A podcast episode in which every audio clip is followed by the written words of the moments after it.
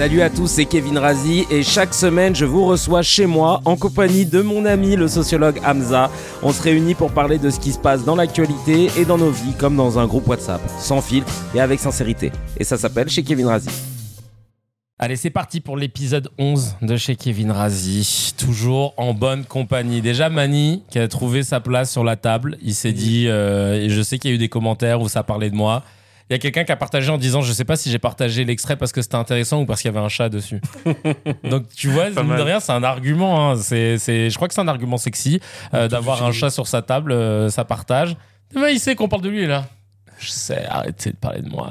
Il y a Dr Hamza qui est avec moi, comme d'habitude. On est en famille, hein, vous le connaissez, le concept de chez Kevin Razi. C'est laquelle ma caméra En plus, j'ai regardé un peu partout. C'est celle-ci. Il y a ma chérie à la réalisation au montage, Gaël. D'ailleurs, allez voir la chaîne Gaël Gagnon parce qu'il y a un nouvel épisode de Maskoff euh, qui va arriver bientôt. Alors, il y a celui avec Gary Flomerimont, un joueur de basket. Euh, et euh, là, on a. Je peux dire qui c'est le prochain? Ah non, t'as pas annoncé encore ah, t'as pas encore annoncé là. Bon, je peux pas vous dire, mais il fait du MMA. C'est genre le mec, il a inventé. Il fait du hockey sur glace. Et c'est c'est un vrai délire en France. euh, C'est ultra bien staffé en plus. Bref, euh, face cachée des artistes, ils font tomber le masque face à Gaël pour euh, montrer leur euh, véritable intérieur. Et je vous invite à aller checker. On a Manu, Manu qui est- nous a rejoint aussi là autour de, enfin sur le canapé. Merci d'être là, Manu. Bah tant mieux. c'est vrai qu'il aime bien vos canapés. Il y a Mourad le showrunner qui est là. Farajou au make-up. Euh, Suivez-la sur Instagram. Euh, Il y a du lourd qui arrive comme toutes les semaines. On sait pas quoi, mais il y a du lourd vient, qui arrive. Euh, petite promo, on en profite hein, pour nos livres. Alors, je commence par. euh, bon, ça, c'est pas le nôtre, mais bon, euh, je suis lié à ce projet. Passeport d'Alexis Michalik, pièce qui joue au Théâtre de la Renaissance en ce moment, dont je fais partie. Et euh, il y a le livre qui est sorti. euh, D'ailleurs, euh, que, euh, que ta fille, euh, Manu, avait kiffé. Eh oui. Euh, allez suivre aussi la bibliothèque de Lola. Euh, on a le livre d'Amza et de moi, Fake News, évite de tomber dans le piège. Euh, c'est un livre, j'aime pas. Ruquier, quand j'avais fait l'émission, il avait dit Ah oui, bah, c'est pour les enfants, moi j'ai pas appris grand chose. Et genre 20 minutes après, il dit Ah bah alors ça, je savais pas. Tiens, je sais, bah, un connard, lis bien alors. euh. Euh, il m'avait vénère quand j'avais dit ça. Il s'est contredit juste après. Et là, on pousse le curseur. C'est Science Flix qu'on a écrit avec Hamza et euh, Hannes, son frère. C'est sur les sciences humaines vues à, travers le prisme des, des séries télé. Et même moi, je l'ai pas à la maison, donc je suis grave content euh, que tu aies pu nous le ramener. Et je sais que tu vas repartir avec, évidemment. C'est la base. C'est la base. Euh, petit. Retour sur vos messages. Merci hein, de nous envoyer toujours plein de messages. On essaye de les lire, donc euh, n'hésitez pas à chaque fois. Euh, Il y a euh. Mediator qui dit Bravo l'équipe, émission géniale, c'est clairement mon rendez-vous préféré de YouTube. Et pourtant, ça fait longtemps que j'y suis et je suis abonné à un paquet de chaînes. Donc merci. Ça fait Vraiment, super plaisir. Il y a Miman, Miman Puissetou qui dit euh, Notre premier abonné, la, la marraine. Qui dit euh, bravo l'équipe, encore un épisode de qualité, mais quelle analyse, chapeau bas, docteur Hamza. Euh, allez les gens, on s'abonne et on donne de la force. Très gentil. Et euh, il y a aussi pas mal de réactions sur des sujets comme euh, Oui. sur les méchants des films. La, la semaine dernière, on a parlé des méchants des films. Euh, euh, Il y a quelqu'un qui a dit ma vie en rose, qui dit pardonnez-moi, mais pourquoi apporter du crédit au scénario de ces films? Parce que je parlais des films américains et des méchants qui ont maintenant tout cette, euh, enfin les scénaristes américains, on a l'impression dans les films, euh, dans les blockbusters, nous pondent des méchants qui veulent juste qu'on soit moins nombreux sur Terre. Ils sont plus là, tu sais, on disait, ils sont plus dans ce truc de on veut contrôler le monde. Maintenant, c'est juste, oh non, on est trop sur Terre, on va en enlever une moitié. Donc là, euh, Ma vie en rose dit. Pardonnez-moi, mais pourquoi apporter du crédit au scénario de ces films? Leur accorder une once de crédit, c'est leur donner du pouvoir qu'ils ne devraient pas avoir. Ah, c'est. bah, ça dépend ce qu'on entend par euh, crédit et ce qu'on entend par fiction. Mine de rien, j'ai deux- déjà, faut lire Science Fix. Parce qu'on en parle littéralement. Bah, C'est- bon, il y a Mani dessus. Mais on, on parle des scénarios, des scénarii, etc. Et de deux, il y a. euh, des scénarios, eh excusez-moi. oui. Et, et C'est là qu'on voit les gens qui sont. euh, genre. Mais en fait, il y y, a aussi, on pourrait le mettre en lien, euh, parce que ça, je me souviens, ça m'avait marqué dans, dans- dans mes études en sociaux, le, un article de Marika Moïsef, c'est une, une anthropologue qui a fait toute, un- toute une analyse sur le film Alien. Ah ouais Ouais, ouais. Et il y a un livre dessus ou alors c'est un article Je crois que c'est qu'un article pour l'instant. Je, je, je sais pas Ah, si elle bon, a fait un bouquin, mais euh, en fait où elle expliquait justement que c'était un rapport à la culture, que les scénarios étaient en train, le scénario est en train de montrer que le rapport en fait à l'enfantement, tout. Il y avait tout un truc sur l'anthropologie. C'était magnifique. C'est pour dire que en vrai, les scé- les les, euh, les séries, les films, euh, les personnages traduisent ce que la culture actuelle montre en fait, et veut voir, et influence aussi la culture. En fait, c'est toujours une boucle. Et c'est pour ça qu'en fait, c'est super intéressant. En gros, ce que Kevin avait abordé la dernière fois, moi je trouvais ça super important parce que ça montre un truc que vous avez remarqué, que les personnages ont évolué. Et les fictions ne sont pas aussi folles ou aussi décalées qu'on le croit. En fait, elles disent beaucoup de choses sur notre société. Et ça, c'est important en fait de le voir et de le comprendre et de se dire que c'est pas forcément un pouvoir qu'elles ont, c'est plutôt un miroir qu'elles représentent. ça, c'est plutôt intéressant. Et bah, c'est vrai que tu avais toujours dit, et on en parlait même aussi dans Fake News, l'importance de la fiction, c'est que ça mmh. permet aux, aux, jeunes aussi d'avoir par exemple de l'empathie. Ouais, carrément. Ça, ça, parce que tu vois, tu te mets à la place de personnes que que tu n'aurais pas forcément croisées ou, ou avec lesquelles tu n'aurais pas échangé dans le monde réel. Et ça te permet de te dire, ah, peut-être qu'en fait, moi, je suis méchant avec un tel. Euh, quand je lui dis, eh, tes cheveux, ils sont bizarres, machin. Puis en fait, après, la, fiction te permet de créer un décalage par rapport à la, à la réalité et de prendre un, du recul. Super important. Euh, mais bon, achetez le livre, hein, on en parle super bien. Euh, au sujet des survivalistes, on parlait des survivalistes la semaine dernière, ceux qui veulent vivre dans des bunkers, parce qu'il y a plein plein de riches maintenant qui font ça. on parlait d'Elon Musk, de... Jeff Bezos, je crois. Jeff Bezos, de Mark Zuckerberg et de Rick Ross. Là, il y a Fleur de Miel 145. D'ailleurs, merci Fleur de Miel, je vois que tu commandes beaucoup et ça fait trop Hyper plaisir. Stylé. Ouais. et toujours, euh, tu sais, bien, euh, non, trop bien. Là, Fleur de Miel dit enfin quelqu'un qui pense comme moi. C'est le début d'un épisode d'Hawaii 5-0. 5-0. Ouais, c'était 5-0. L'épisode 8. Non, l'épisode 17, saison 8. Putain, elle est précise ils font un exercice de survie et un des persos explique que ça n'a aucun sens, que genre il y a un armageddon nucléaire qui va anéantir toute vie, mais eux ils seront vivants dans une cave quoi. Et dehors il y aura plus rien ni personne, alors ils vont faire quoi? Repeupler? Et la femme du groupe a fait Ah non Si ma vie c'est manger des racines, des trucs en poudre ou des cachets, ben non en fait. Dans les films de zombies et d'horreur, mais moi je meurs direct, je bataille pas. Hein. C'est quoi cet instant de survie là? Faut dire que je suis feignasse aussi. Hein. Je vais pas aller crapahuter dans la forêt, filtrer de la boue pour boire ou choper des feuilles pour aller faire pipi derrière un bus. c'est drôle. C'est un mauvais Colanta, trop bien. Mais oui, c'est vrai parce qu'en fait, euh, dans le dernier épisode, je disais que moi, enfin, par rapport à mon, je parlais de mon rapport à la mort et je disais que bah oui, euh, euh, j'ai pas peur de mourir, j'ai peur de souffrir, mais je veux dire. de, de, de, de, construire un bunker pour survivre, c'est survivre pourquoi Voilà, c'était ça la question. C'est survivre pourquoi Pour moi, je, moi, je dirais, tu vois, c'est marrant parce que tu m'as fait penser à, à, un de mes films préférés, même s'il est récent, c'est Tenet. Euh, T'as aimé euh, Je l'ai vu cinq fois au cinéma, tout simplement. Juste tout simplement. Ah ah et il faut le voir et le revoir, et le re-revoir, et encore le voir. Et ensuite, vous allez le voir après pour, pour qu'on en discute. Et, concrètement, non, ce film est un véritable chef-d'œuvre. Et, euh, le protagoniste, parce que justement, il n'a pas de nom, mmh. qui est, c'est le fils de Denzel. Hein, ouais, exactement. Ça. Donc le, le protagoniste, justement, il montre bien, il est l'opposé du méchant du du film, mmh. qui est un milliardaire russe, qui justement, en fait, lui, il sait qu'il va mourir. Ouais. Donc, il se décide de, de faire détruire la, détruire la Terre, en fait, de faire une sorte d'apocalypse nucléaire parce qu'il n'y a pas de raison de il a pas de raison qu'elle reste lui. ouais voilà exactement et il fait la même chose avec son amour qu'il a etc que si, si, si cet amour n'est pas à lui personne ne l'aura alors que le personnage le protagoniste il montre un truc que j'aime beaucoup je me ressens je m'identifie pas mal à ça c'est à un moment quand on lui pose la question euh, vous voulez mourir? Et lui répond bah le plus tard oui tu vois, et, et, cette idée, et j'aime bien parce qu'en fait, il représente ce personnage de, il cherche à tout faire pour continuer à vivre et pour que les gens vivent, mais que ce soit bien, ouais. de qualité. Tu vois, c'est, j'aime bien cette tension-là parce que c'est, c'est un truc qui nous traverse. Tu vois, comme on dit, on parle de pulsion de mort, pulsion de vie. On est toujours un peu pris là-dessus et, mais c'est très intéressant et profond. Mais je, je vais revoir tes notes parce qu'au début, quand je l'ai vu, ça va, Mani?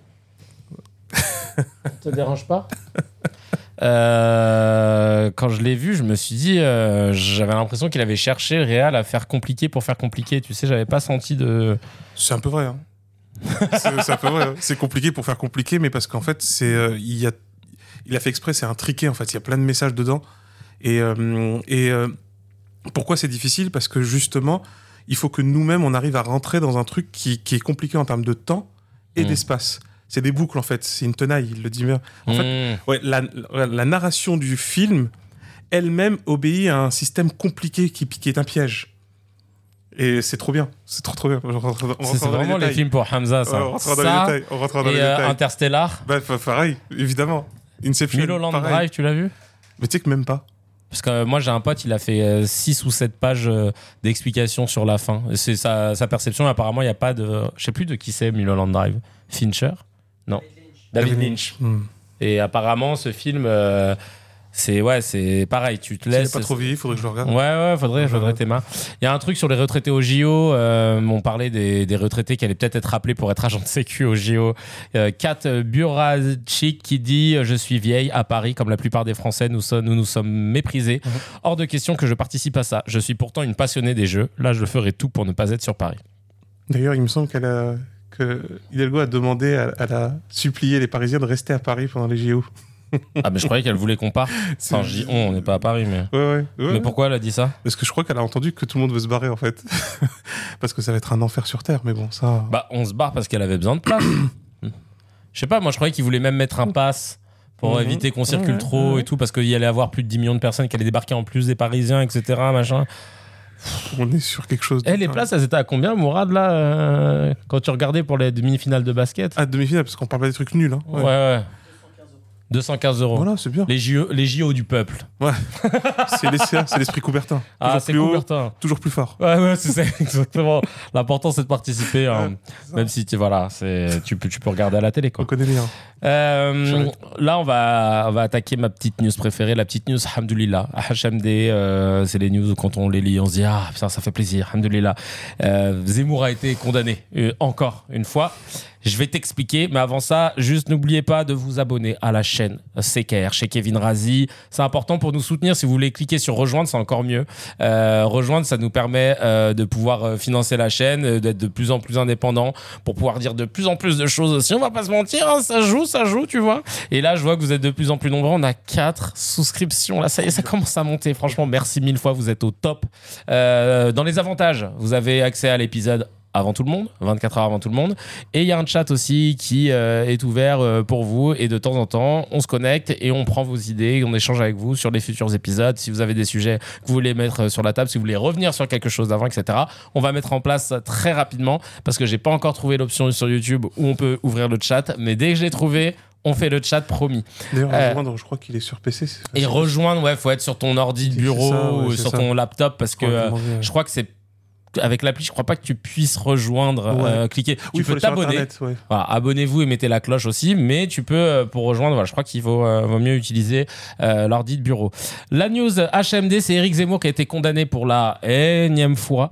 Euh, il a été reconnu coupable et condamné à une amende de 1000 euros avec sursis. Alors, avec sursis, je...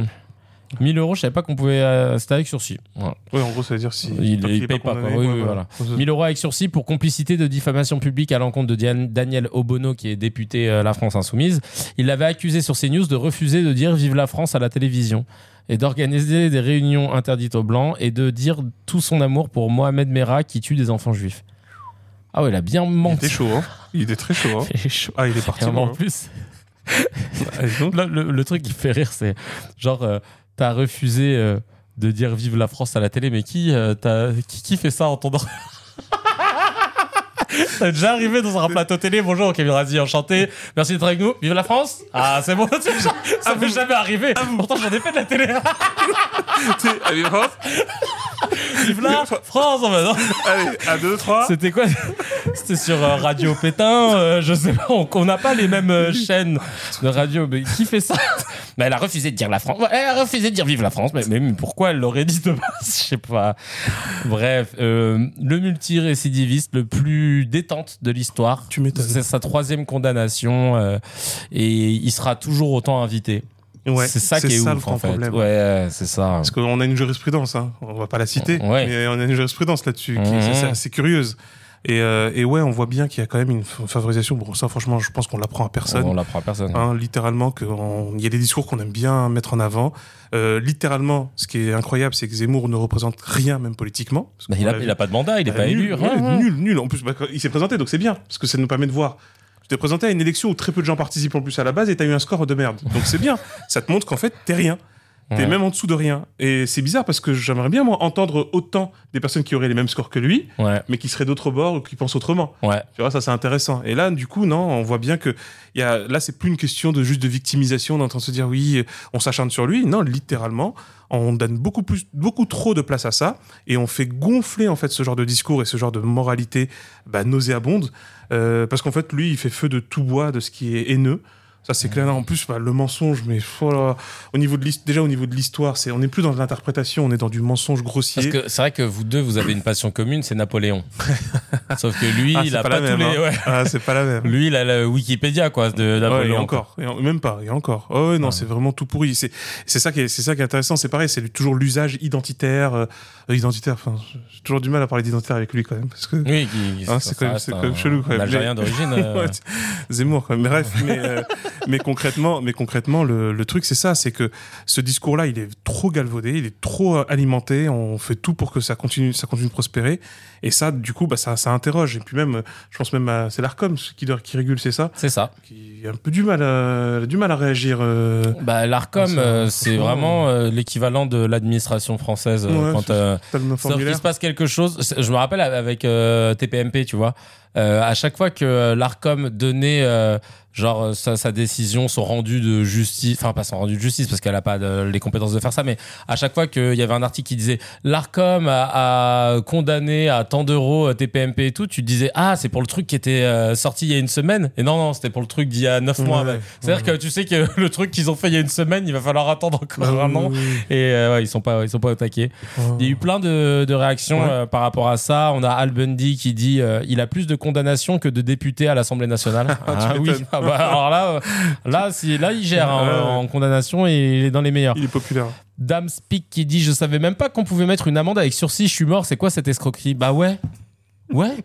C'est quoi cette escroquerie? C'est vrai. C'est très Amende avec sursis, c'est-à-dire que t'as 1000 euros qui, te en épée de Damoclès euh, qui vont tomber, enfin que tu vas devoir payer si jamais tu redéconnes. Si je dis pas de conneries, normalement, ça veut dire que théoriquement, le procureur a requis quelque chose.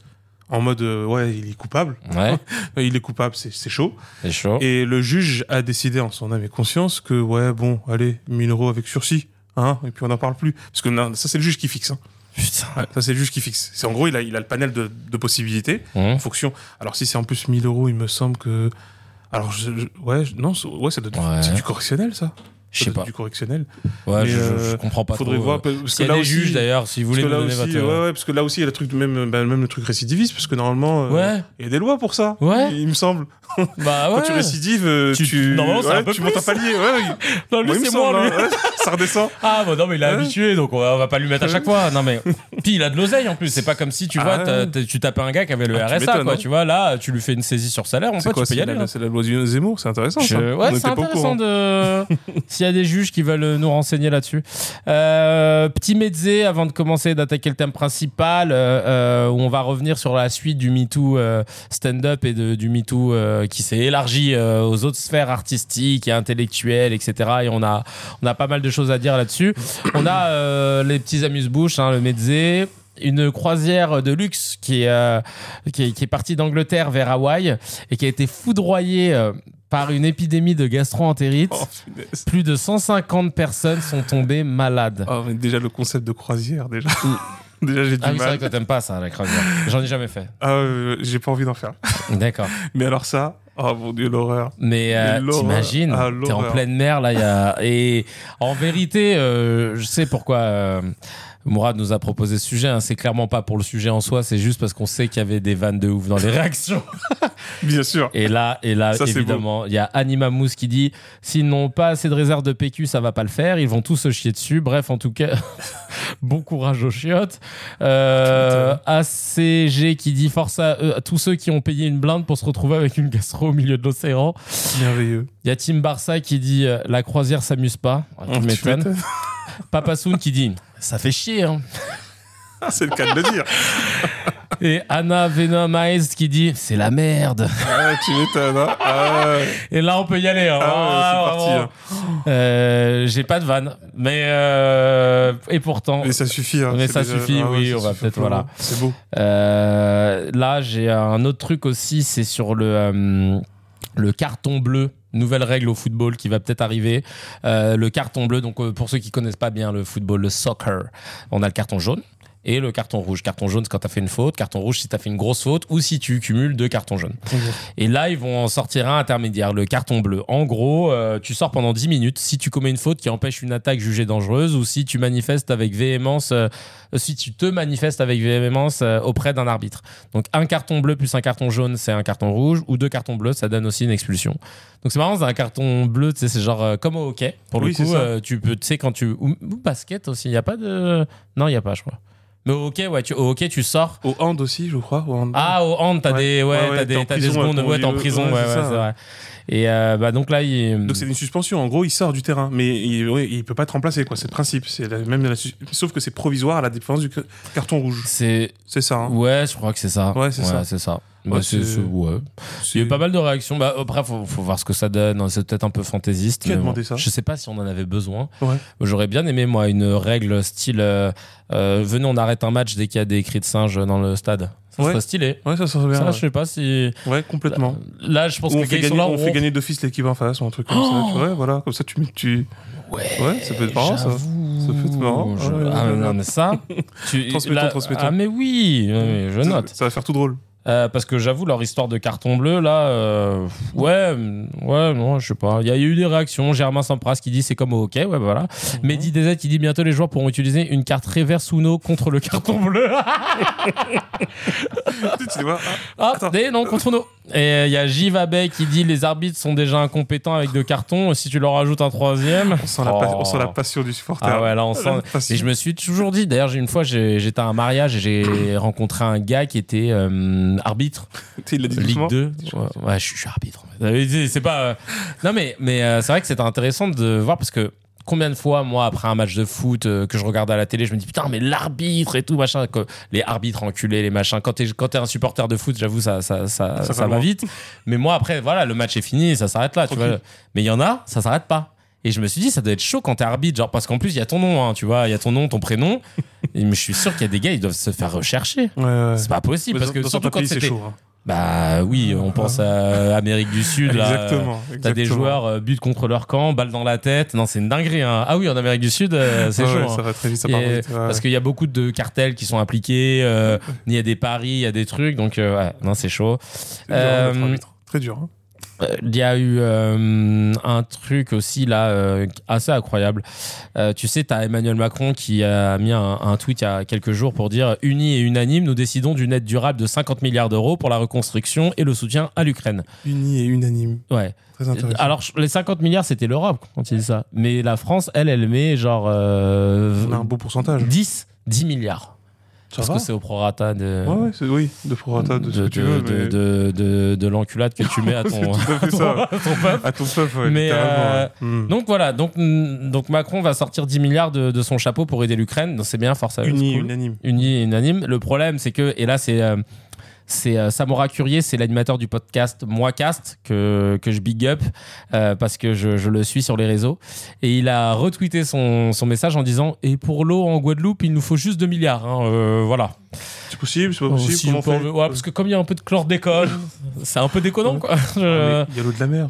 Ouais, Tu oh, tu prends Ah. de la et Ils ont voilà. vu sur c'est l'océan, c'est bon. Eh, non, mais c'est une dinguerie en vrai. C'est trop C'est- grave. c'est- C'est ça en fait, c'est ça, le- c'est- c'est ça le vrai en truc fait, c'est grave. ça le vrai truc grave. En fait. C'est en c'est gros, je veux dire, sais, solidarité, très bien, il n'y a pas de souci. On l'a dit, on l'a dit pour les pièces jaunes. Le- mais la vérité, le peuple, mais littéralement, tu lui demandes, tu dis pour aider un peuple, etc., qui est en galère et tout, mais il n'y a pas de souci. Hein. Ouais. Tout le monde, mais les, les- et les gens, malheureusement, les plus pauvres seraient les premiers à donner. Donc c'est même pas ça le problème. Comme on dit, char- charité bien ordonnée commence par soi-même. Et Exactement. là, le truc avec, euh, avec euh, les Antilles, mais il y a un problème aussi, une vraie gestion. euh, Bon, ça, il y a plein d'écrits là-dessus. hein. Je, je, je vais pas, je vais pas m'étaler là-dessus, mais sur une gestion coloniale en fait des Antilles et des territoires qu'on appelait out- d'outre-mer, etc. Où en fait, c'est relégué, c'est toujours relégué. On voit avec le chlordécone déjà, ça c'est Mhm. un vrai sujet. Et aussi sur, bah, sur ce type d'aide.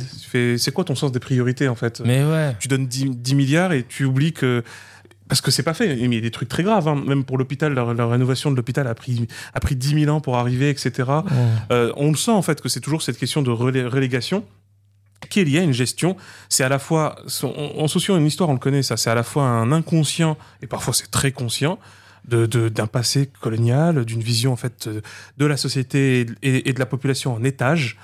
Euh, ça aussi, va bien falloir un jour que ça, que ça s'arrête. Ouais, bah, franchement, c'est, je trouve ça ouf parce que tu te dis que euh, t'as des, comme t'as dit, des départements qui sont français, des territoires.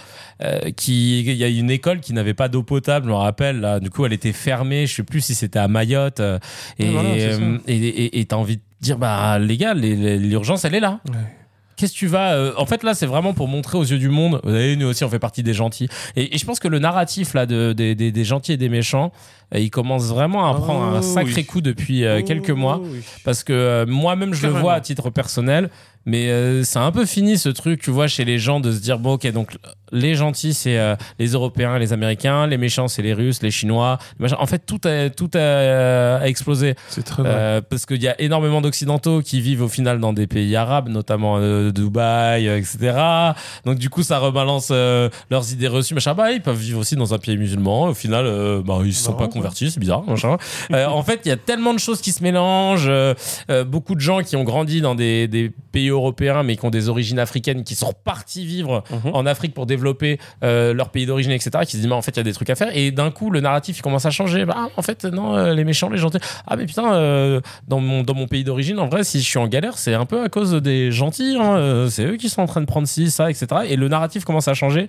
Donc, j'espère que ça continuera parce que ça, c'est un peu anxiogène au bout d'un moment de, de te dire, bah ouais, les gars, arrêtez de faire les, les policiers du monde si vous n'arrivez pas à, à, à- à gérer déjà euh, des, des cas d'urgence dans vos, dans vos propres pays, quoi. Bah, c'est ça, t'as vu, c'est ça dont on parlait, la fin d'un monde. C'est Mhm. là, on est vraiment dans la fin d'un monde où clairement, parce que tu sais, t'avais un, t'avais un auteur euh, japonais qui est, enfin, américano-japonais, qui est Francis Fukuyama, qui, qui est adoré dans les milieux de droite. C'est un truc de fou, et même dans les écoles de sciences politiques, etc. Qui avait fait un livre sur la, justement la fin de l'homme euh, et la fin de l'histoire. En gros, pour le faire résumer vite fait, hein, Ouais. et puis j'en ai rien à faire de, de prendre des, des libertés avec lui parce que c'est tout pourri ce qu'il a écrit. Mais, mais, euh, mais concrètement, oh, c'est fatigant hein, de lire un livre pareil. Mais euh, en gros, le gars il disait que c'est bon. Tu sais, euh, la victoire de- du pôle occidental, euh, du West Bloc et euh, des États-Unis, c'est bon. On a atteint le sommet de l'histoire. On est le- on est dans l'empire qui ne meurra jamais, qui ne mourra jamais. C'est parfait, c'est top, euh, plénitude. Ah ouais? Ah ouais, non, mais, ah non, mais un vrai délire. Hein. C'est, ça, ça s'appelle le- l'ivresse totale de, de c'est bon, on- c'est nous les meilleurs, c'est nous les gagnants.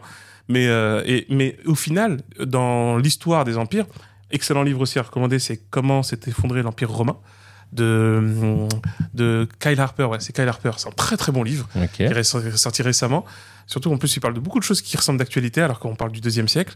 Bah, en fait, c'est ça, c'est que tous les empires, à un moment donné, ils arrivent à une ivresse. On parle des fois du bris en, en grec, où euh, ils sentent que oh, on est tout puissant, on a gagné, on a conquis toutes les terres qu'on voulait, on a dominé ceux qu'on ne pouvait pas conquérir, on les a calmés, on est les plus forts, on fait ce qu'on veut, c'est trop bien. Et à un moment donné, ils pensent qu'ils ne mourront jamais. Ouais, c'est une immortalité, c'est bon, Mm. tiens, on gère tout. Qui, qui est plus fort que nous? Toujours la même chose, qui est plus fort que nous? Sauf que, bah non, en fait, hein, ça finit toujours mal. hein, Ouais.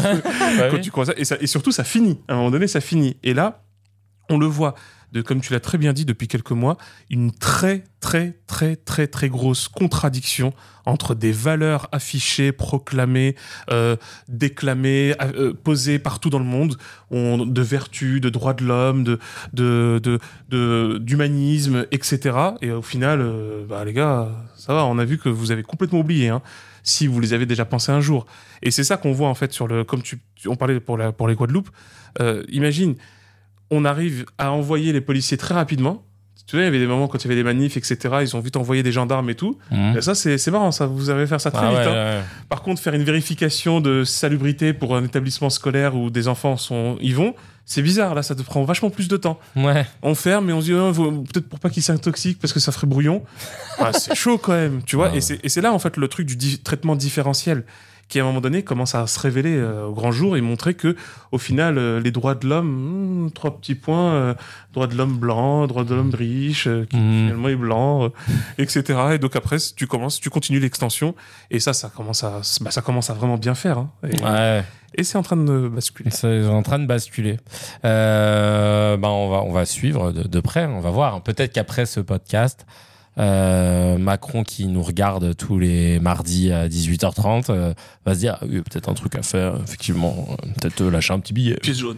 Petit- Et si on faisait les pièces, euh, pièces bronzées, tiens, pour les dom-toms, Ah, c'est les pièces de bronze. Oui, voilà, en plus bronzé, je sais pas, je trouvais que c'était pas mal, il y a du soleil. C'est raccord.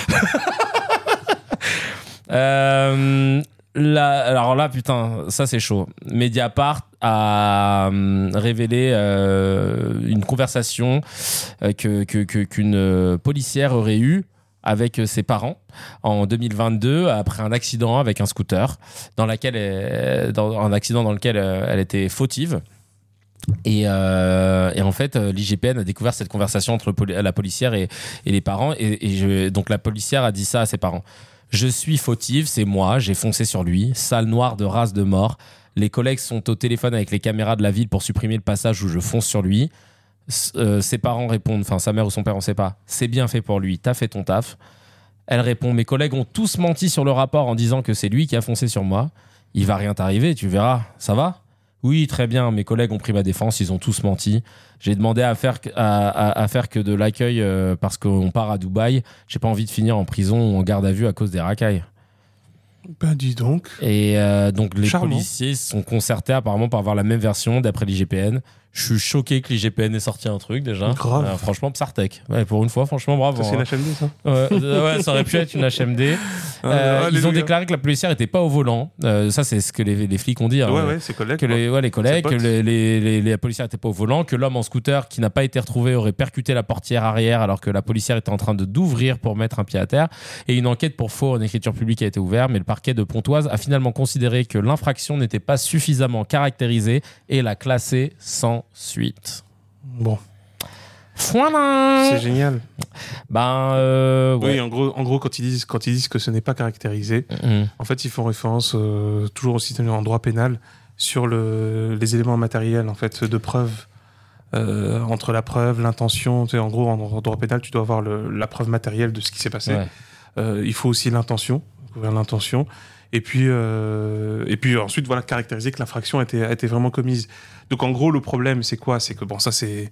J'aime bien quand ils sont rigoureux avec le droit pénal dans ces cas-là. hein. Tout dans Ah, un sens, ouais, là, là, là, la rigueur, coup. Vraiment, vraiment rigoureux, rigoureux. Alors hein. là, Euh, ouais, il ah, sort tous les articles. ah, hein, la faculté de droit, là, elle est, elle est, elle est respectée totalement. hein. Ah non, c'est marrant, ça. Ah, non, ah, non, il n'y a vraiment pas assez de preuves. Ah non, là, Oh. on faut, on faut pas faire de bêtises quand même. hein. Sur- on va quand même pas faire une bavure non Ah, plus. non, chaud. Ah non, il manquerait, il manquerait plus qu'on mette un policier euh, qui n'a rien fait en prison quand même. Euh, Mais il y, a un commentaire qui dit ça, qui dit euh, Ma- Maniac FC, qui dit combien de personnes sont allées en prison à cause de faux témoignages comme ça. Il faut la sanctionner, ainsi que tous les autres qui ont menti pour protéger cette, raciste. Ils sont aussi complices. Euh, bah en fait, c'est ça, c'est qu'encore une fois, hein, euh, je vous l'ai déjà dit dans plein d'épisodes qu'il y avait des membres de ma famille qui étaient policiers et des proches, et que je suis pas là pour euh, jeter l'opprobre sur euh, tous les flics, etc. Parce que je daigne faire le distinguo, et j'aimerais que ce soit fait pour tout le monde et dans toutes, les- pour tu toutes les m'étonnes. communautés, etc. Que chacun puisse faire le distinguo, qu'on puisse veux. soit confessionnel, professionnel, etc. Qu'on puisse tous se dire, ok, d'accord, on va pas euh, mettre tout le monde dans le même essentialisé, comme on dit. Mais c'est vrai que ça envoie des putains de mauvais messages. À chaque ça. fois, en fait, on a. Parce que malheureusement, on a trop d'histoires qui nous reviennent de l'IGPN qui découvre un truc, puis finalement c'est classé sans suite, etc.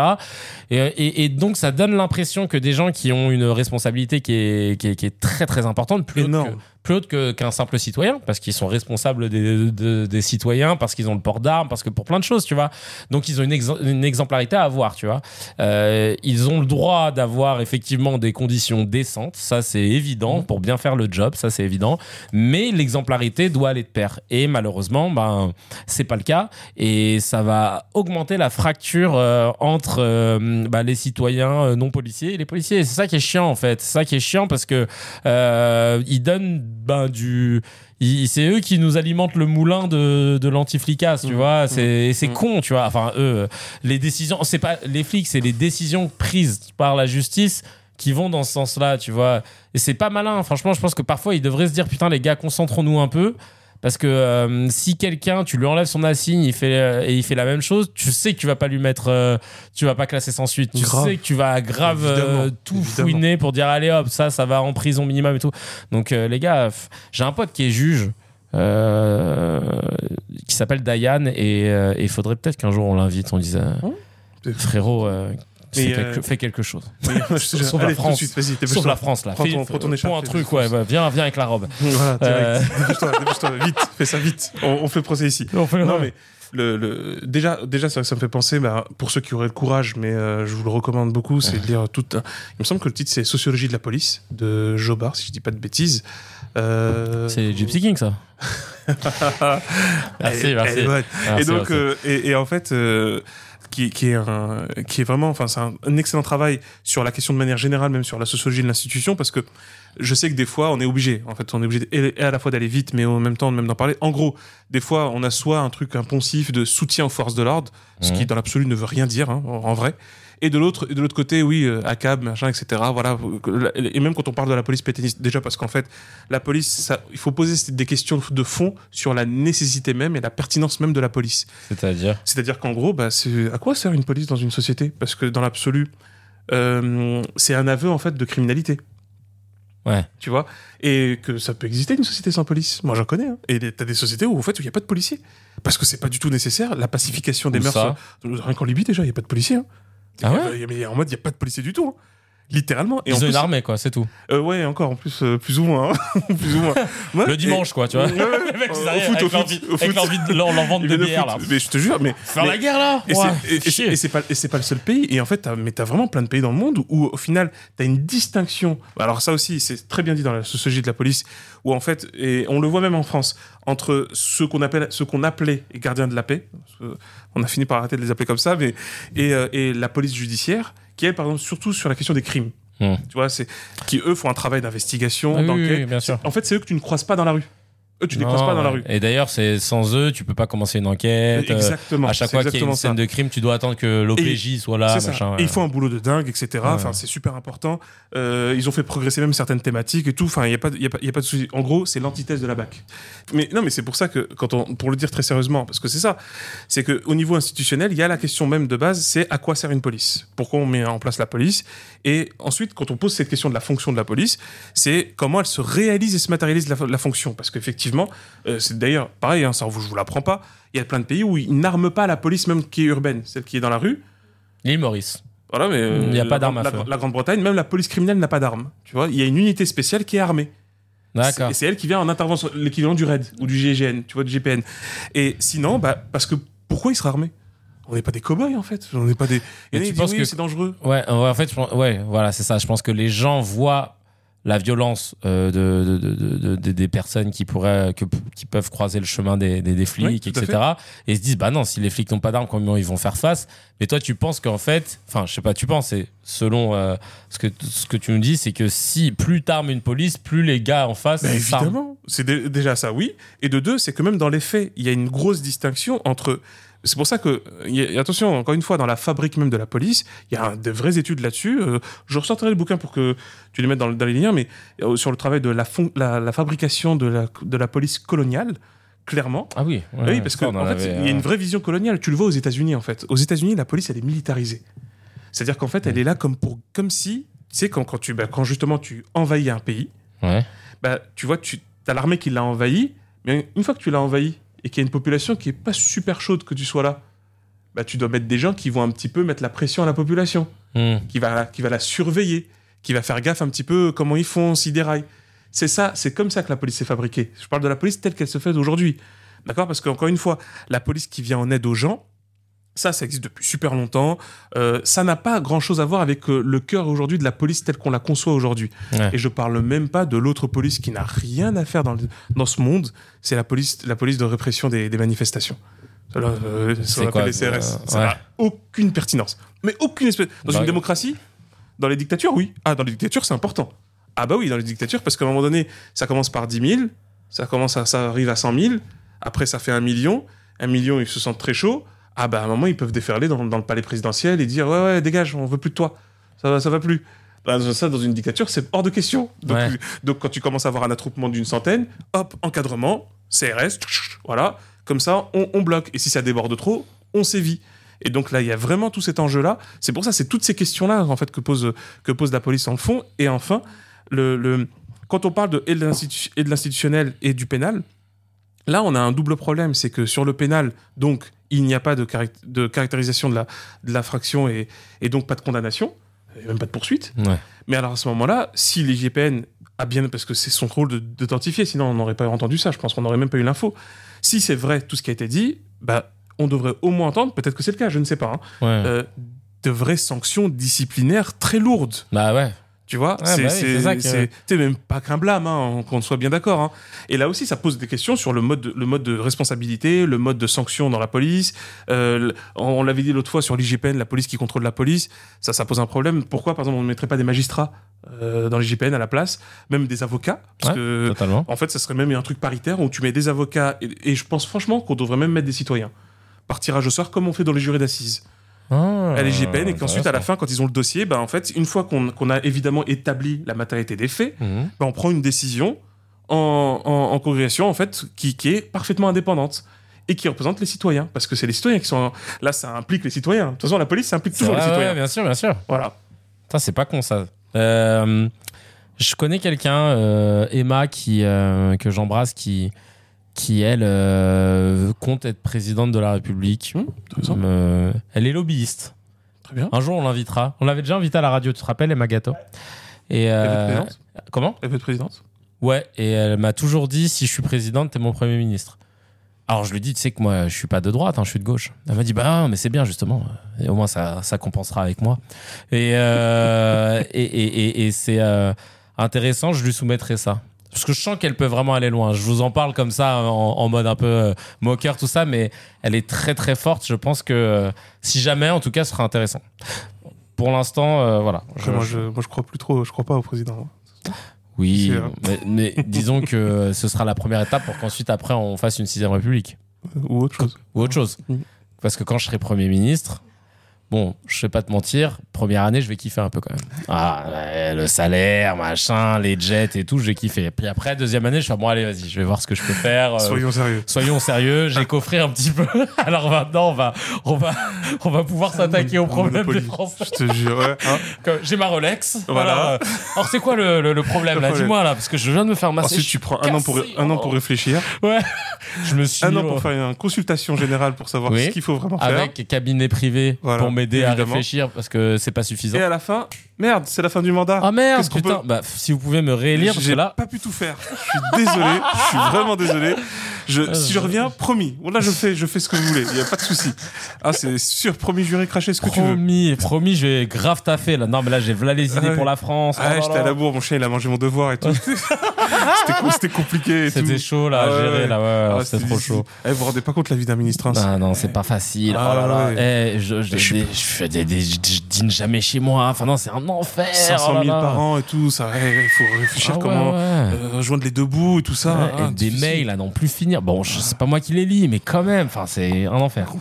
Euh, sur le thème qu'on va aborder là dans l'épisode, c'est euh, la suite de, du MeToo. On avait parlé du MeToo stand-up qui avait explosé il y a quelques semaines.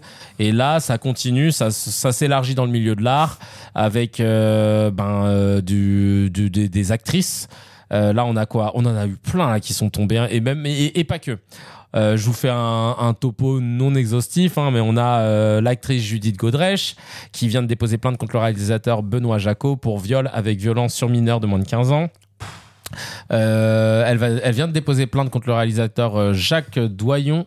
Ah, Judith Godrèche aussi, il est désormais accusé aussi par Iside Lebesco et Anna Mouglalis. Euh, Il y a le comédien Philippe Cobert qui est mis en examen pour viol et agression sexuelle sur trois mineurs. Euh, une nouvelle femme a déposé une plainte, une cinquième plainte contre Sébastien Coé pour des faits d'agression sexuelle et de viol qui auraient eu lieu dans les années 90. Et le psychanalyste Gérard Miller, et ça, ça t'a fait beaucoup de peine, Oh. accusé par 18 femmes, 18 quand même, hein, de viol beaucoup. et d'agression sexuelle. 41 femmes ont témoigné dans le magazine Elle. En plus. Attends, ah, là, elle est accusée par 18 femmes et il y en a 41 qui ont témoigné. Ah, c'est pas des viols forcément, ouais, mais ouais, voilà. Donc le mouvement MeToo, ça, il, il date de 2017 avec l'affaire Weinstein et on est en 2024 et on commence à découvrir encore plus d'affaires. On- et le problème, c'est que même en 2024, on ne croit pas toujours les femmes qui témoignent. Euh, parce qu'il y en a certains qui mettent euh, en doute euh, euh, cette parole. D'ailleurs, dans, dans certains commentaires, je vous les lirai tout à l'heure. Concernant Judith que- qui, qui parlait de, de- de- de- du réalisateur Benoît Jacot, si je me trompe pas, euh, j'écoutais France Info. Mhm. Donc euh, ça parlait de ça. Et euh, après, ils ont foutu un extrait de, de, de- de ce réalisateur-là qui dit dans une interview oui, non, mais euh, moi j'ai 40 ans, voilà, si je, vois, je côtoie une fille de 15 ans, euh, c'est sûr que, euh, voilà, légalement, c'est interdit, mais en même me temps, c'est tellement excitant. Et, et, et il dit, et tu sais ce qu'il dit? Il dit, et après, c'est vrai qu'il y a la couverture euh, du cinéma qui englobe tout ça, qui fait que bah, ça, c'est sûr que ça, ça, avec la couverture cinématographique, ça, ça passe, mais c'est c'est quelque chose. Même si je sais que c'est illégal, c'est quelque chose qui est tellement fort, passionnel, et puis même pour elle. Hein. Et, euh, Même pour elle. et c'est marrant parce que tous les, les- tous les pédophiles, ils ont lâché tous les indices dans des interviews. de- un truc de Ils fou. ont fait des livres. Ils ont... Je suis un violeur de, de. Non, Et euh, et tu sais, les gens, ils sont là. Ah, Easter egg c'est son de- livre, de Je suis un en violeur fait, de hein. mômes.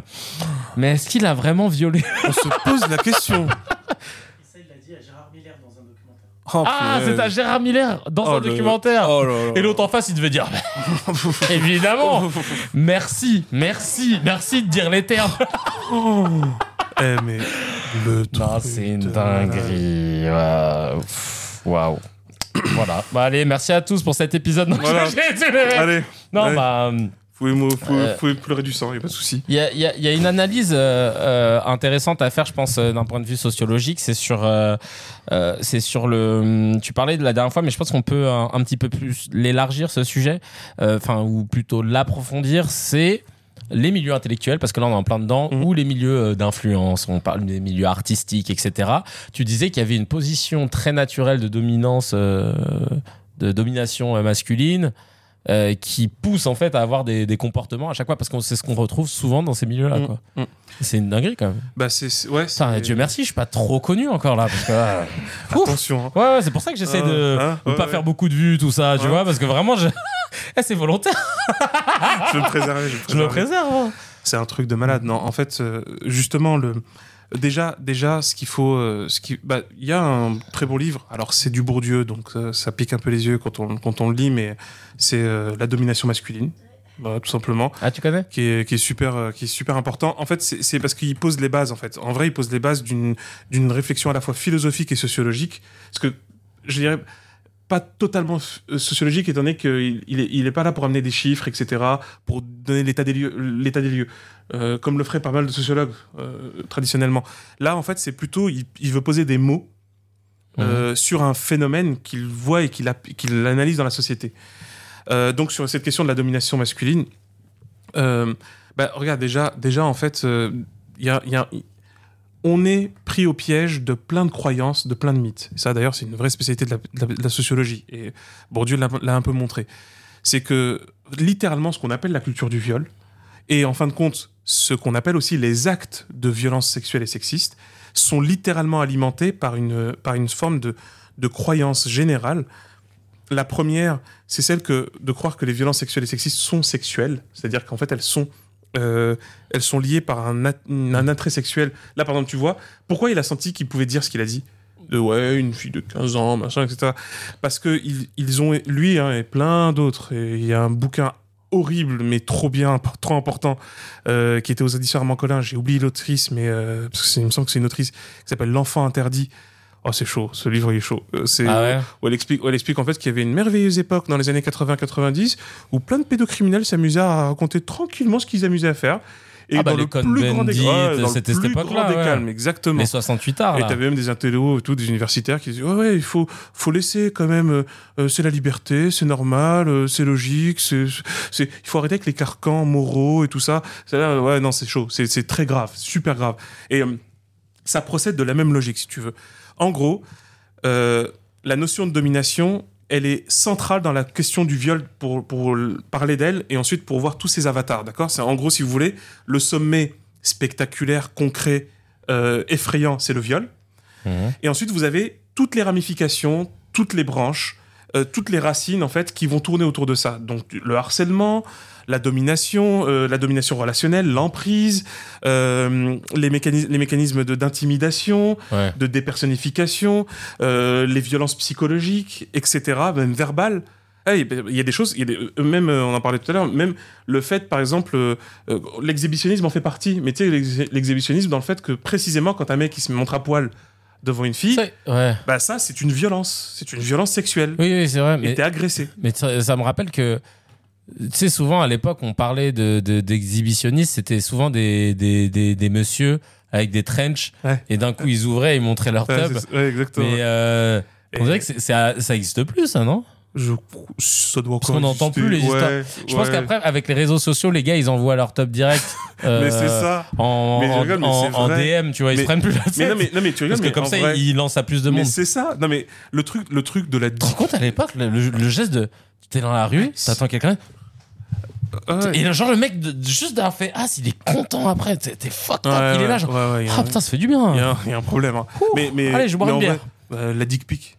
C'est- Ouais, bah en fait, c'est ça. Bah oui, c'est ça en C'est fait. littéralement le principe. Tu sais, mais tu sais d'où Ah, je suis charmé. Finalement, je, je, je ne pense qu'à lui maintenant. Euh, C'est n'importe, ça n'existe nulle part, ça. Mais- hein. mais c'est- C'est, c'est- c'est- quel charme a-t-il? Oh mais c'est incroyable. je, je suis saisible d'amour et de et de, et de, Oh ah non, là là. mais, et de bonheur en voyant sa, sa, sa tub. Mais ça, ça n'existe pas. hein. Il faut, faut être ravagé du crâne quand même pour penser vrai, ça. hein. Et les mecs disent allez, il faut que tu apprécies euh, mon caractère apollonien. Oh ça là me là. fait plaisir. Et- ah, il faut que je partage à toute l'humanité. Il faut que je partage à l'humanité. Ils doivent se rendre compte quand même à quel point c'est incroyable.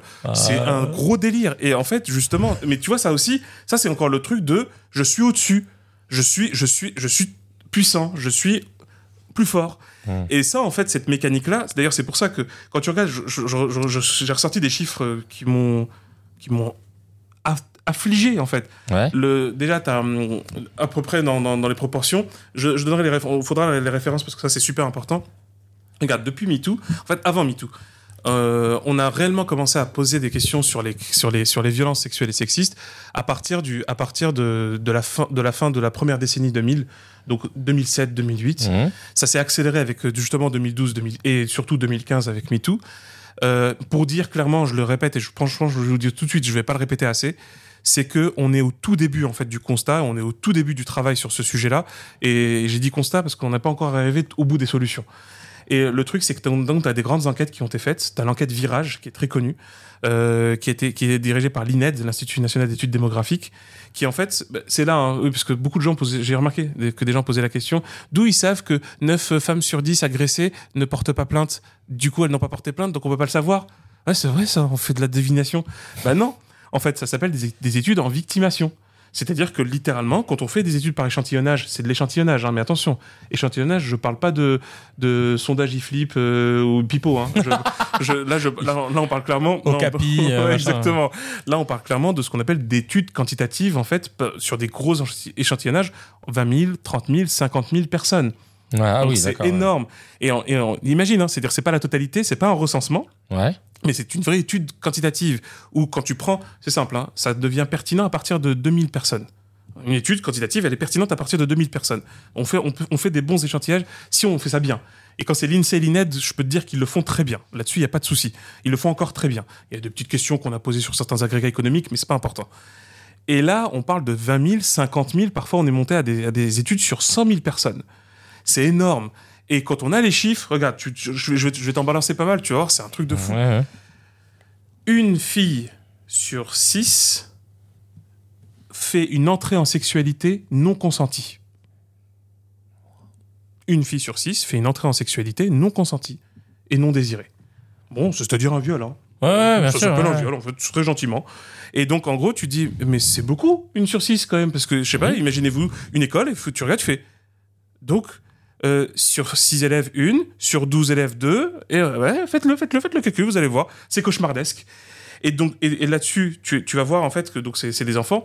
Alors, pareil, les, à- au, au stade enfant, les garçons sont presque égaux avec les filles sur les agressions. hein. Ah ouais? Ouais. Ah, Ah, donc il n'y a, a pas encore cette. euh, Et en fait, d'ailleurs, regarde, ça prouve encore une fois un truc important sur la question même du pouvoir. Il y avait un, vieux- truc, une, euh, des, vieux. pour- pourquoi je te dis ça? Parce que tu as des vieux textes en fait euh, de, de gros dégueux grecs, vraiment. À l'époque c'est un peu avant. Je crois que c'est un peu après Socrate. C'est après Socrate où tu avais des Grecs qui disaient que pourquoi on a, pourquoi nous les hommes on a des relations avec les femmes? Bah, Parce qu'en fait les femmes c'est des hommes inaccomplis. C'est des hommes qui n'ont pas été achevés.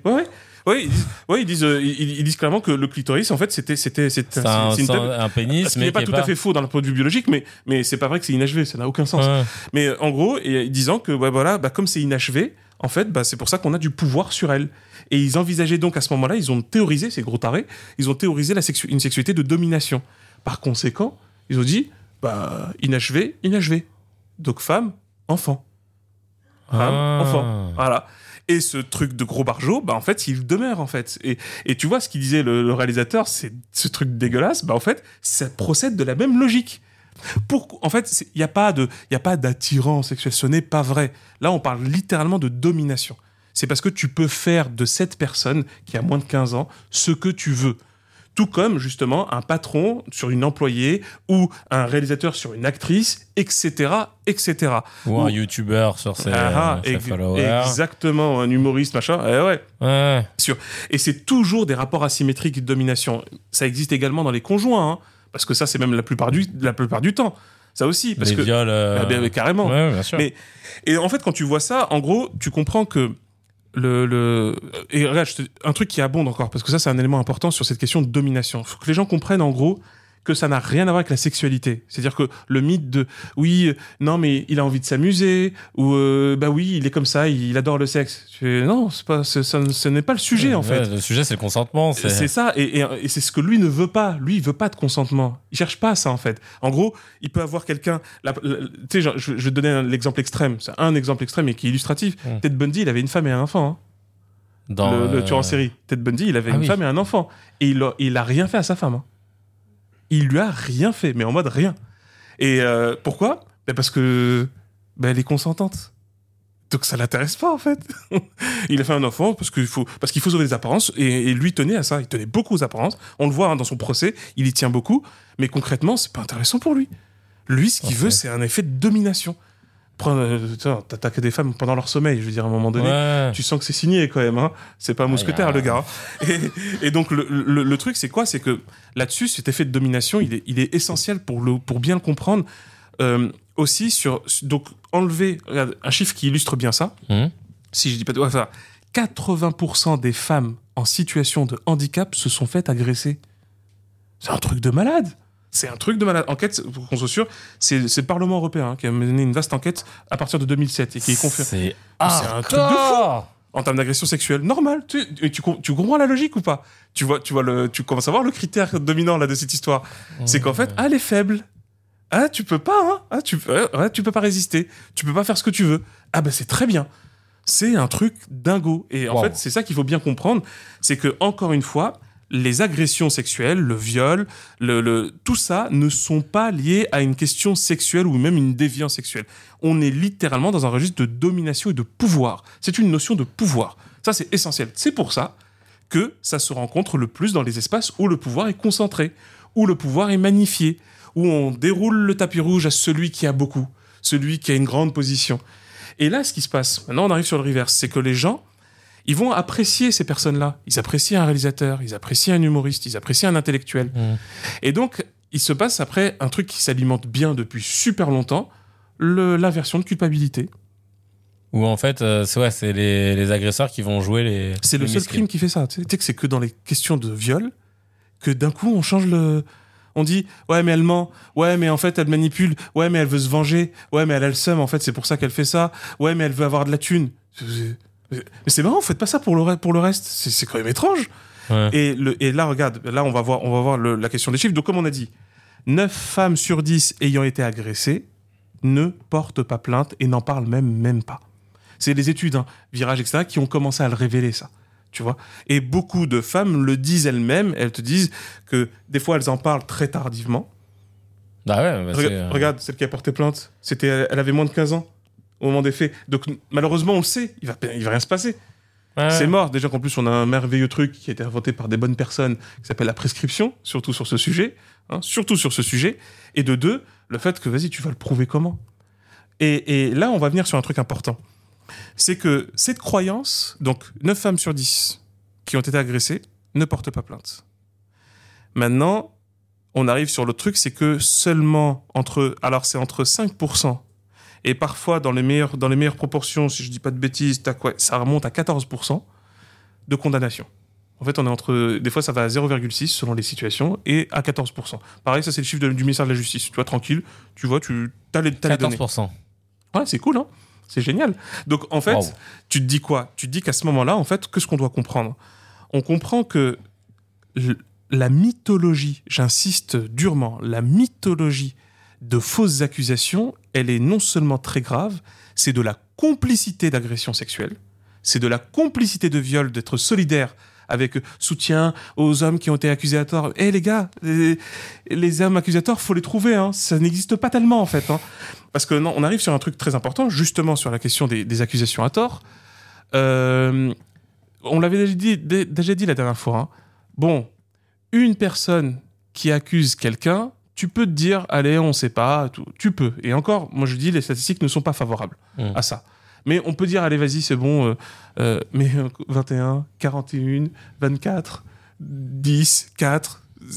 Vous croyez quoi? Vous croyez qu'il y a un complot international, mais permanent, régulier, qui dit. Et l'ennui, c'est que tu as les chiffres, en fait. Le truc, c'est quoi? C'est que 94 000, en moyenne, 94 000 femmes par, euh, chaque année se font agresser. Hmm. Et quand tu remontes sur les 200 000, 200, 300 000, c'est- ce qui arrive régulièrement, entre parce qu'il y a agression, viol, etc. Donc le truc, c'est quoi? Quand, j'ai- quand, quand tu regardes les chiffres sur le, ce qu'on appelle les fausses accusations, Hmm. alors tu as deux manières de le définir, parce que j'ai vu des, des, des, des journaux un peu, un peu tarés qui ont commencé à vouloir dire Ouais, mais euh, faut faire attention, parce que MeToo a, a lâché trop la parole, c'est l'ère de la dénonciation. Non, c'est l'ère de pas du tout la dénonciation. Tant qu'on a ce chiffre de 9 femmes sur 10 ne parlent même pas et ne portent pas plainte suite à une agression, personne ne peut prétendre et oser dire une seule seconde qu'il y a un, ce qu'on appelle un, un lâcher prise, un, lâcher, un laisser aller de la dénonciation. Ce n'est pas possible. Donc, en gros, ce qui se passe, c'est que tu as 9 sur 10.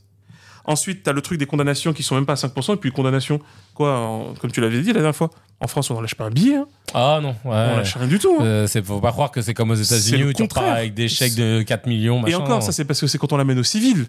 Ça, c'est quand il y a des négociations, justement. Ouais, c'est ça. le cas des SK. Ouais. Mais ce qui s'est passé. C'est qu'en fait, à un moment donné, il faut que la plaignante, elle continue le, le- le procès. Or, de très grosses intimidations, des plus dégueulasses, ont été mises en place. Euh, et et qu'en fait, quand déjà ils ont dit, bah, des gens l'ont dit à la télé comme en France, hein, c'est c'est une histoire à la Cendrillon, finalement. Et ils ont dit ça. hein. Pour DSK Ouais, Avec Nafisa ouais, Diallo ils l'ont dit. Elle a, elle a eu 3 millions, elle a ouvert un restaurant. Est-ce que quelque part, c'est pas le rêve américain?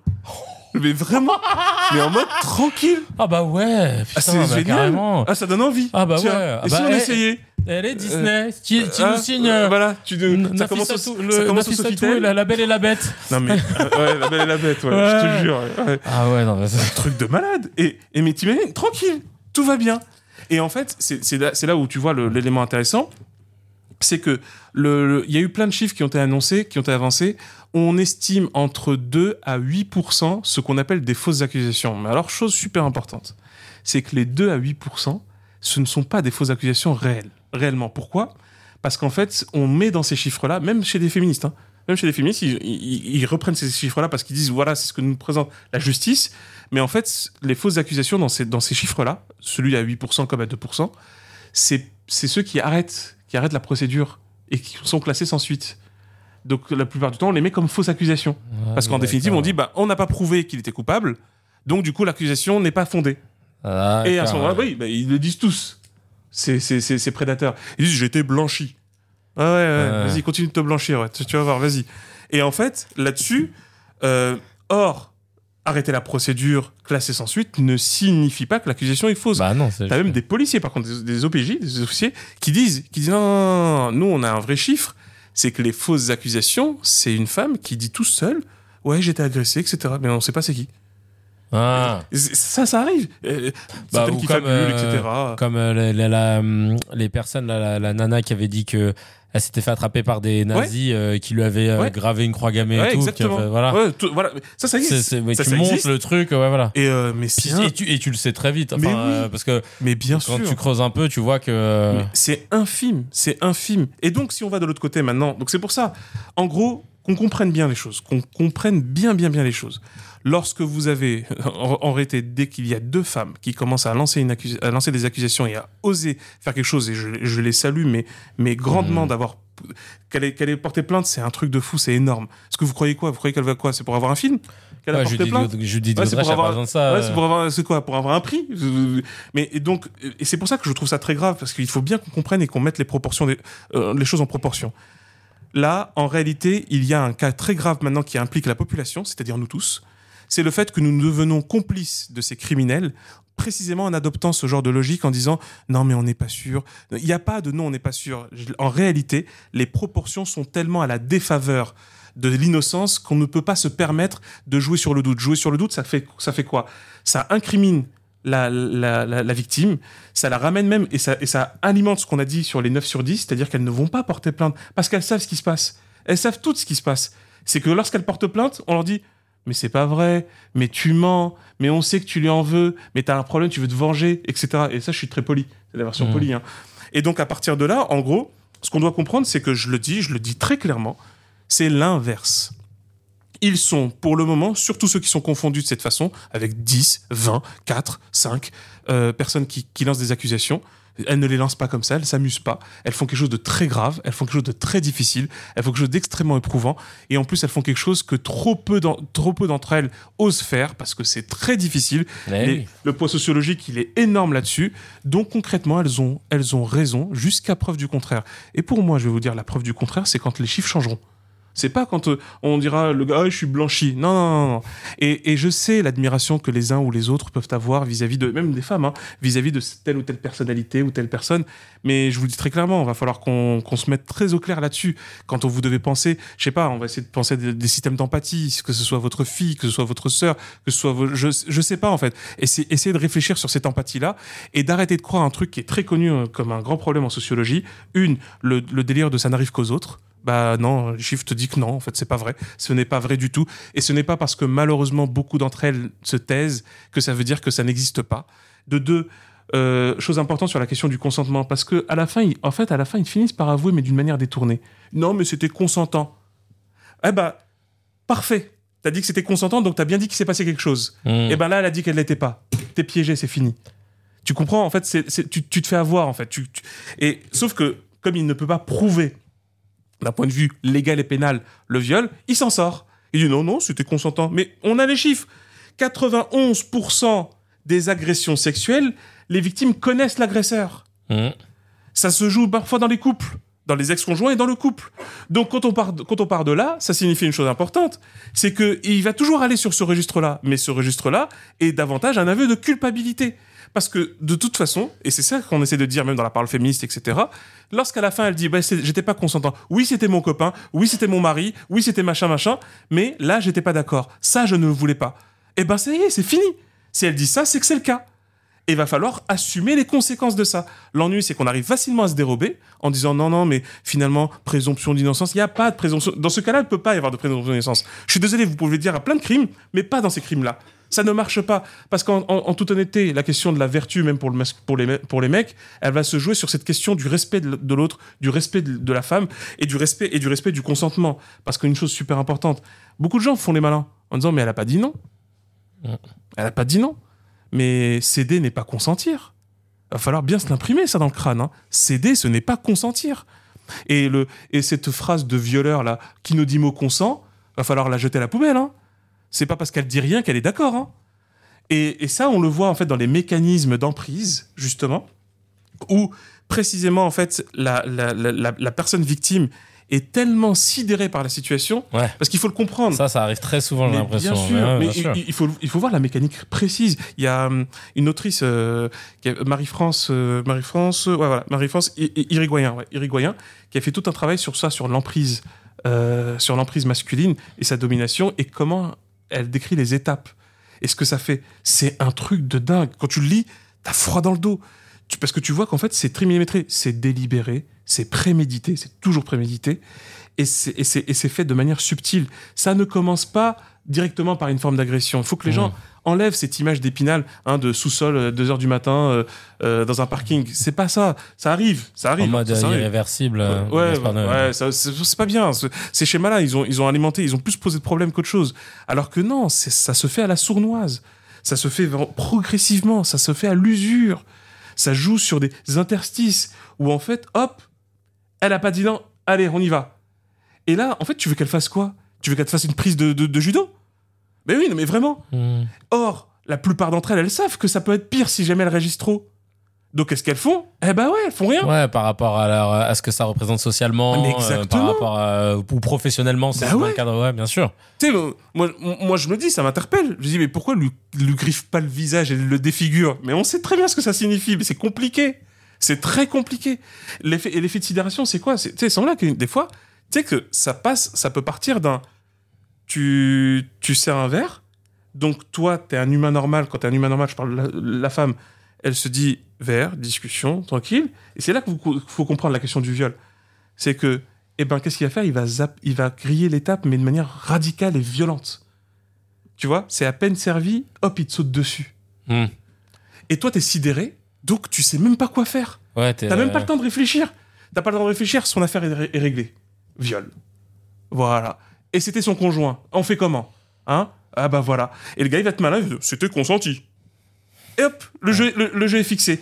Et dans ce système patriarcal général, parce que on peut jouer sur les mots, etc., ce que vous voulez, moi, c'est pas mon problème. Mon problème, c'est les faits. Et les faits sont têtus. Et ils sont trop têtus. Et à ce moment-là, en fait, on le voit bien que ces systèmes d'agression valident, se valident eux-mêmes et que lorsqu'on est dans cette, dans cette logique-là on est en train de dire oui, mais on n'est pas sûr, mais il y a des femmes qui abusent, etc., bah, je suis désolé. Moi, pour l'instant, les chiffres disent que c'est tout le contraire. Disent que les mecs, ils arrêtent pas d'exagérer. Et je peux vous le dire très clairement. En fait, c'est pas simplement, encore une fois, on va le répéter, c'est pas simplement que elles sont trop rares, celles qui font des fausses accusations. C'est que il y a à ce jour très peu de mecs accusés à tort. Mhm. domaines-là. Très, très, très peu. J'ai envie de dire, il n'y en a pas. hein. Moi, je vous le dis clairement, il n'y en a pas. C'est ce que je. Et, et c'est sur ça que j'avais conclu euh, ma discussion avec des gens de du milieu de l'humour. Quand on parlait de MeToo stand-up, etc., et qu'il y en avait un qui avait dit Moi, mais euh, t'imagines les gars qui ont rien fait, ils se retrouvent accusés à tort. Je lui dis Bah, il y a eu qui? Vas-y, amène-le-moi. Ouais, vraiment. Et- et ça- je serais ça très impatient. Ouais. Je serais super impatient. À la limite, encore une fois, allez, je, je vais me donner une perche. C'est super sympa. Je vais donner une perche. Ça, ça, ça arrive souvent dans les cas d'une accusation qui est unique et isolée. Ouais. Ça, tu peux vraiment. Tu peux Là, tu peux avoir le bénéfice du doute, ouais. Ou, ou d'ailleurs, d'ailleurs, généralement, généralement, tu sens qu'il y a eu des embrouilles, etc. Puis il y a des témoignages. Et enfin, d'ailleurs, pour terminer un peu sur ce sujet, c'est que, enfin, ce sujet, on ne terminera pas, je vous le dis clairement. Parce que Ouais. ça, moi, je, moi, je, je suis un bulldog, je lâche pas l'affaire. Là-dessus, ça c'est clair, je, je mords et, il faudra. C'est 5 tonnes, hein, c'est 5 tonnes qui, qui écrasent la, la jugulaire. Mais littéralement, parce que c'est super grave. Euh, Je veux dire, quand on arrive à une, proportion que, globalement, Ouais. une femme sur trois est potentiellement agressable. Voilà, c'est ça le vrai chiffre. C'est une femme sur trois, elle peut se faire agresser. Voilà le truc. Et que de manière en général, en fait, c'est une sur deux a été victime, de loin ou de près, par une agression. Mm.